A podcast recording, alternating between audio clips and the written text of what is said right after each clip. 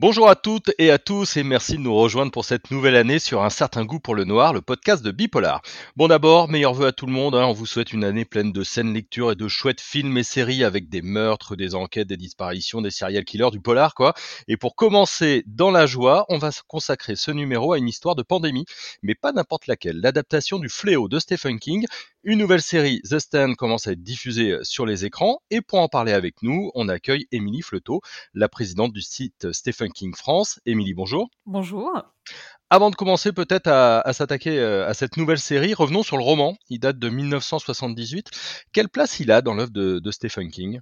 Ah, Il a une place euh, très très importante. Déjà dans l'œuvre, un des grands méchants de Le Fléau, c'est Randall Flagg, qui est euh, un grand méchant de l'univers de Stephen King, parce que King, lui, il aime connecter toutes ses œuvres tout se fait référence, tout est, tout est connecté plus ou moins dans le même univers, et on a ce grand méchant, parce que le fléau, en fait, c'est c'est l'histoire surtout de la résistance après une apocalypse et du bien contre le mal. Et le clan du mal est mené par Randall Flagg, euh, ce méchant qu'on retrouve euh, sous différentes formes un peu dans toute son œuvre. Donc il a cette place-là. Il a aussi la place, euh, c'est un de ses premiers gros gros romans parce qu'il a quand même beaucoup de pages, même s'il a été coupé à la première édition, mais c'est un de ses premiers grands succès et aussi euh, c'est un des romans préférés des fans parce qu'il fait partie euh, de ces romans intemporels avec des personnages euh, très bien écrits, très bien travaillés, une histoire pas trop complexe, assez facile à suivre. Voilà, il a une place, il est souvent cité comme un des préférés et des fans et des non-fans parce qu'il a une, une, très bonne popularité aussi.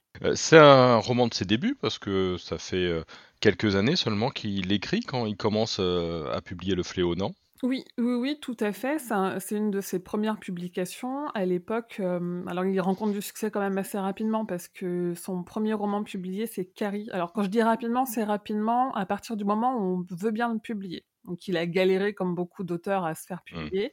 Et quand Carrie est publié, vu qu'il est tout de suite adapté, il a beaucoup de succès, il a tout de suite très vite une réputation euh, d'auteur qui est facilement adaptable et qui a beaucoup de succès. Euh, mais ce qu'il y a avec le fléau, c'est que on dit qu'il a lancé un peu euh, le genre post-apocalyptique parce que on approchait à la fin du millénaire, on commençait à parler de tous ces sujets-là et c'est pas un des premiers forcément à en avoir parlé, mais en tout cas euh, en ayant eu cette popularité-là. Tu as commencé à parler euh, de l'histoire, donc on, a une pandémie, alors on est en pleine actualité, hein. Pandémie de grippe, un virus en plus, euh, ça va rablir les, complotistes ah qui a été imaginé dans un laboratoire. Comment tu peux nous, la présenter cette histoire? En fait, c'est l'histoire euh, d'un super virus. Enfin, ça s'appelle, il l'appelle même une super grippe. En anglais, il l'appelle Captain Trips qui en effet s'échappe d'un laboratoire et qui a un taux de contagion. En fait, ça s'échappe d'un laboratoire parce qu'il y a une alerte et la personne qui déclenche l'alerte parce que le virus est sorti de sa petite capsule, elle décide de sauver sa vie, sa femme et son enfant et ça, ça part de là. En fait, c'est le patient zéro, cette personne qui sort du centre alors qu'il n'aurait pas dû en sortir et qui commence à propager. Et en fait, euh, le livre est en trois parties. La première partie, c'est sur euh, le virus, comment il se propage. Donc, on est complètement dans tout ce qu'on vit depuis un an, c'est-à-dire euh, la parano quand, quand quelqu'un tousse, on ne sait pas ce que c'est, on essaye d'avoir des, des, médicaments, tout le monde est malade, beaucoup de personnes meurent, etc. Après, il faut quand même dire que dans le fléau, 99,4% de la population est contaminée, mais 100% des contaminés décèdent. Donc on n'est pas non plus à la même échelle, mais il y a des choses qui parlent beaucoup sur voilà les gens tous. Euh, on a des fausses informations, on a des, des, gens qui essayent un peu de tirer des ficelles politiques, on a un peu tout ça. Et après la deuxième et la troisième partie, c'est plus euh, qu'est-ce qui se passe après? Et c'est là le vrai sujet du bouquin en fait, parce que en VO ça s'appelle The Stand, donc c'est la mmh résistance. Le sujet c'est pas forcément le virus en lui-même, mais c'est euh, et la gestion au moment de la propagation du virus par le gouvernement et aussi euh, bah, les, personnes qui restent, euh, qu'est-ce qu'elles deviennent et qu'est-ce qu'elles font comme société après, parce qu'il faut repartir de zéro. Qu'est-ce qui marche dans, le fléau? C'est le côté assez simple avec ces groupes de, survivants, ce sont les images, ou alors c'est ce mélange entre post-apo, terreur, suspense? En fait, euh, je trouve que c'est un roman qui est très abordable. En dehors, on, on colle quand même une étiquette d'horreur à King et à juste titre pour quelques, pour quelques écrits, mais pas tant que ça. En fait, la vraie force de King, c'est de raconter une histoire, d'expliquer un contexte et surtout de raconter des personnages. Et là, en fait, le fléau, à part en effet la première partie où il y a des choses un peu, euh, un peu compliquées à lire parce que c'est euh, forcément, il y a beaucoup de décès, il y a beaucoup des choses très sales, on n'est pas vraiment euh, dans de la peur, de la terreur, du suspense, on est plus vraiment dans au quotidien, telle personne, pourquoi elle se comporte comme ça, quel clan elle va choisir. Et c'est ça aussi qui est très fort, c'est qu'il y a beaucoup de personnages, mais il prend le temps de les développer. Et aussi et surtout, on comprend pourquoi les personnes qui partent à Vegas du côté du mauvais font ça. Donc c'est-à-dire que quand on lit le fléau, nous-mêmes on se retrouve à se dire euh, bah en fait euh, j'aurais peut-être réfléchi comme lui, c'est quand même beaucoup plus facile euh, d'avoir d'être sous une dictature et, de, que tout le monde commande un petit peu comme il a envie de commander plutôt que de s'embêter à soigner ceux qui ont besoin d'être soignés parce que bah il y a plus d'hôpitaux. Donc une, une appendicite c'est tout de suite grave plutôt que s'embêter à devoir partager les biens qu'on trouve et on, sent un petit peu ça hein, dans tous les mouvements de panique qu'il y a pu y avoir dans les magasins euh, ces 12 derniers mois, on sent quand même que tout le monde serait peut-être pas du bon côté euh, si, on en venait à ce point-là. Et c'est fascinant, c'est ça qui fait qu'il est intemporel, parce que de toute façon, on repart de zéro. Donc même, euh, il n'y a même pas une question de, bah oui, mais avec Internet, ça serait différent. Non, parce qu'il n'y a plus rien, en fait, il n'y a plus de connexion Internet, donc on repart vraiment de zéro. Ouais, il y a deux personnages qui sont vraiment essentiels. Hein. Euh, on a commencé à, en parler. Tu parles de Randa Flag, mmh mais il y a aussi Mère euh, Abigail. Je ne sais pas si je le prononce bien. Euh, elle a 108 ans. Est-ce que tu peux nous, nous, décrire un petit peu son, son profil? En fait, elle apparaît. les, les personnes sont un peu choisies. Il y a un côté toujours, enfin parfois un peu très biblique chez King où leur apparaissent en rêve soit Randall Flag, soit Mère Abigail. Et, ils choisissent, il y en a où ils voient les deux, ils choisissent, plutôt de quel côté ils vont aller. Aller. Et, Mère Abigail, en effet, c'est une petite vieille dame afro-américaine du, fin fond des États-Unis. Alors je crois que c'est le Kansas, je suis plus sûre, ou le Colorado. je pense que c'est le Colorado parce qu'ils vont à Boulder dans le Colorado, qui a 108 ans et qui apparaît à ces personnes en disant on va refonder une société, il y a un méchant qui essaye de nous en empêcher, venez. Et en fait, le, le, on peut dire que c'est un roman manichéen parce qu'il y a vraiment ce côté le bien contre le mal, mais c'est juste une excuse pour comprendre comment les gens font leurs décisions. Donc elle a une place importante, mais c'est pas un des personnages principaux pour autant, ou en tout cas, elle mène pas autant que Randall Flagg de l'autre côté va mener les mauvais, si je peux dire entre guillemets. Mmh, d'accord. Et, j'ai lu qu'il y avait une correspondance avec le Seigneur des Anneaux, ça, ça m'a plutôt étonné. Une sorte de Seigneur des Anneaux dans l'Amérique contemporaine. Alors c'est plutôt étonnant. Alors il l'a mis sur son site officiel que c'était son Seigneur des Anneaux à lui, mais je pense qu'il l'a mis avant d'avoir fini d'écrire La Tour Sombre. Parce que bon, le site officiel, il est, euh, il est un peu vieillissant. Je pense que toutes les fiches de tous les romans sont pas mises à jour. Et euh, lui, enfin son vrai, son vrai Seigneur des Anneaux, sa, vraie grande épopée, c'est La Tour Sombre, qui est une quête euh, d'une tour par un pistolero qui se fait en huit tomes, donc qui est vraiment très très long. Après, je il y a un côté dans le sens où oui, bah, on suit des gens qui sont sur un chemin et qui cherchent à aller retrouver euh, quelqu'un en fait. Il y a peut-être juste de ce côté-là, mais pas tant que ça au final. Mmh on, va parler hein, de la nouvelle adaptation, mais mmh juste avant, on fait une petite pause, on, s'écoute un extrait de la bande-annonce.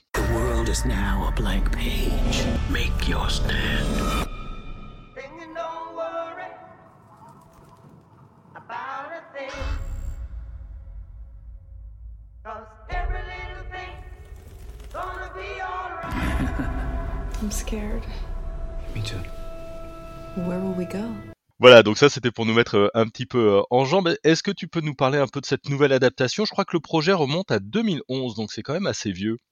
Oui, il y a eu plusieurs projets en fait, comme euh, beaucoup des adaptations de King, surtout des œuvres aussi importantes et aussi appréciées, parce que en fait il y a ça aussi, c'est que tout le monde connaît le fléau parce qu'il y a eu une première adaptation par Mick Garris.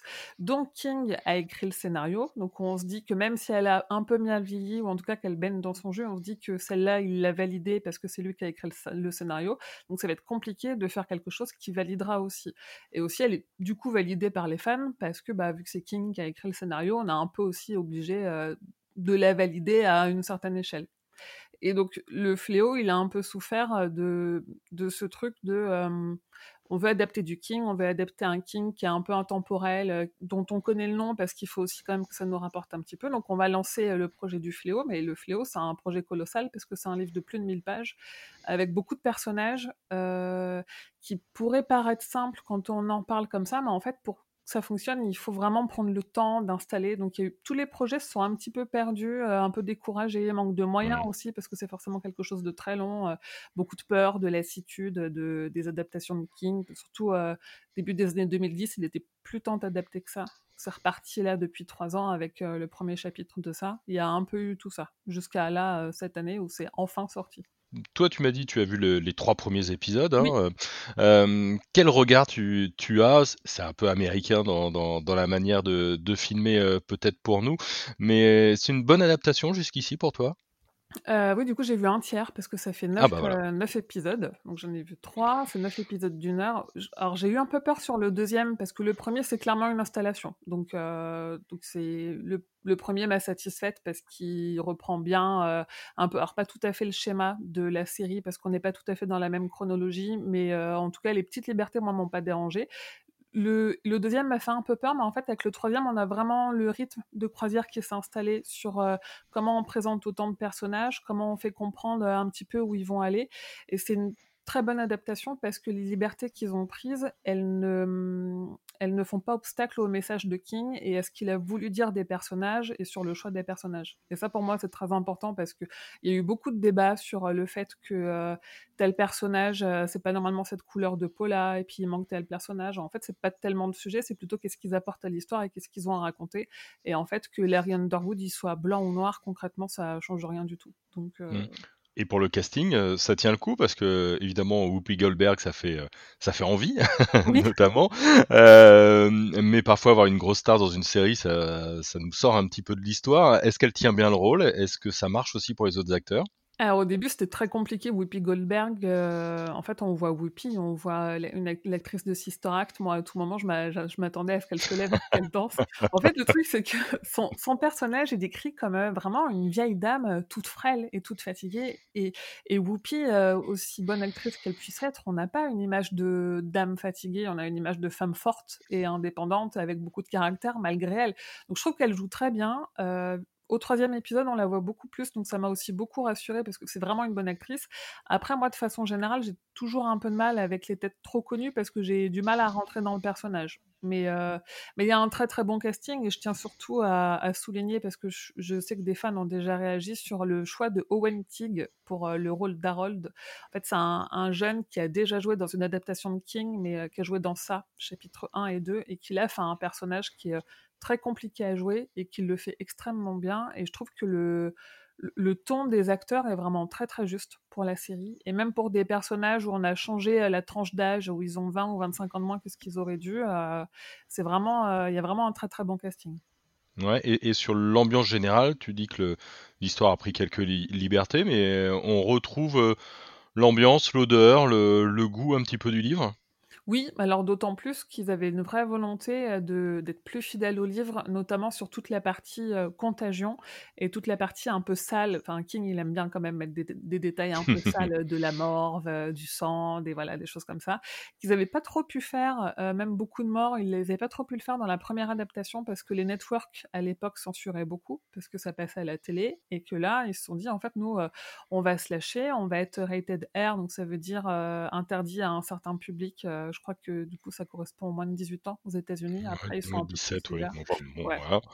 Ils sont un peu plus sévères que nous là-dessus, mais ça veut dire qu'il y a du contenu graphique en fait. Et, pour ça, c'est plus fidèle que la première adaptation. Et sur le reste, euh, j'ai rien à redire. Il n'a pas du tout participé, euh, Stephen King, parce qu'il a participé à d'autres adaptations. Là, il s'est impliqué dans le projet? Alors, il s'est impliqué en co-scénariste. On a son fils, enfin un de ses fils, Owen King, qui est un auteur aussi, mais King, celle-là, il s'est surtout impliqué. Il va y avoir deux choses. Il y a, la première, il fait un caméo. Alors, on ne sait pas encore quand, on ne sait pas encore comment, mais il avait déjà fait un caméo dans l'adaptation de Mick Garris. Mais là, donc, on va le revoir. Donc, si vous regardez la série, ouvrez bien l'œil. Normalement, à, un moment, on devrait avoir King, même si on ne sait pas trop s'il va avoir un, vrai rôle ou pas. Et surtout, il écrit le dernier épisode. Et le dernier épisode qu'il écrit, c'est une nouvelle fin c'est une suite à son roman, c'est un épilogue au fléau qu'il a publié, où, il dit, où lui, il dit que c'est un épilogue auquel il pense depuis 30 ans parce qu'il n'aime pas la fin dont il a... Enfin, il n'aime pas la fin qu'il a donnée au roman. Et du coup, il a écrit un épilogue et ça sera le dernier épisode du fléau, c'est le scénario écrit par King. Waouh. Comme beaucoup de monde, mais enfin, en plus, c'est un très bon produit d'appel. Tu te dis, on a Ah une bah ouais. série sur King et il a une fin complètement inédite à cette histoire que tout le monde adore, bah, tout le monde va la regarder, évidemment. Ouais. on le sait très actif, hein, notamment sur, sur Twitter, Stephen King. Il a donné des infos, il a donné un avis, il est, il est plutôt positif, il pousse sur cette série-là? Ah bah pas du tout. C'est vrai, je m'étais pas posé la question, mais il a tendance d'habitude à, en parler. Et là, donc, on a trois épisodes. Ça va faire bientôt. Le quatrième sort les prochains jours, donc ça va faire un mois que c'est diffusé. Et il en a pas vraiment parlé. Après, ça arrivait en plein. Enfin, maintenant, King, il utilise son Twitter quand même pour, pour, des sujets très politiques, très anti-Trump. Et là, il est très, très impliqué dans la promotion du vaccin anti-Covid, etc. je pense que ça l'a un peu, un peu monopolisé. C'est vrai qu'il en a pas reparlé.